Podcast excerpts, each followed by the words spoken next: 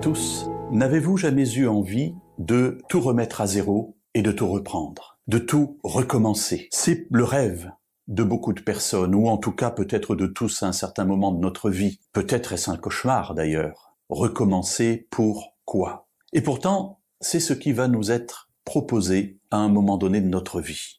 C'est intéressant de voir que le monde dans lequel nous vivons, que nous connaissons, le monde dans lequel nous nous grandissons, eh bien c'est un monde qui est appelé à disparaître. La Bible présente évidemment des événements de la fin qui sont parfois cataclysmiques et difficiles à envisager, mais pour autant, elle place la fin de ce monde dans une perspective joyeuse et de bonheur, parce qu'après, il y a un monde nouveau. Ce monde nouveau, correspond au plan initial de Dieu. C'est le temps où Dieu voulait que nous vivions de toute éternité. Le péché, malheureusement, est entré dans le monde et a abîmé ce projet de Dieu. Mais Dieu ne l'a pas abandonné. Alors, s'il est vrai que dans notre époque actuelle, nous sommes encore attachés à cette terre, à ses joies, à sa beauté, eh bien, cela est sans nulle commune mesure avec ce qui nous est réservé. Le livre de l'Apocalypse au chapitre 21 et au verset 1 va nous dire la chose suivante. Jean raconte ce que Dieu lui montre.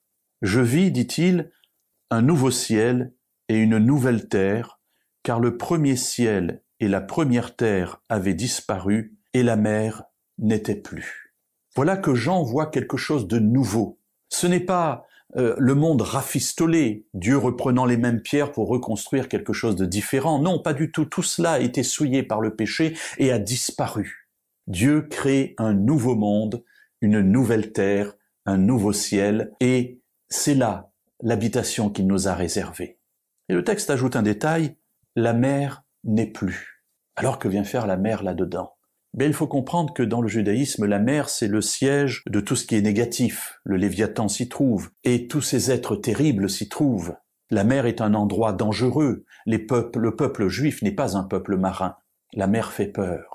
Cette mer, dans le livre de l'Apocalypse, est de verre, c'est-à-dire solide, on peut la dominer, marcher dessus. Et dans la nouvelle terre, la mer n'est plus. Tout ce qui était source de peur a disparu, parce que tout est nouveau. Alors j'aspire à cette nouvelle terre et à ce nouveau ciel. Et vous?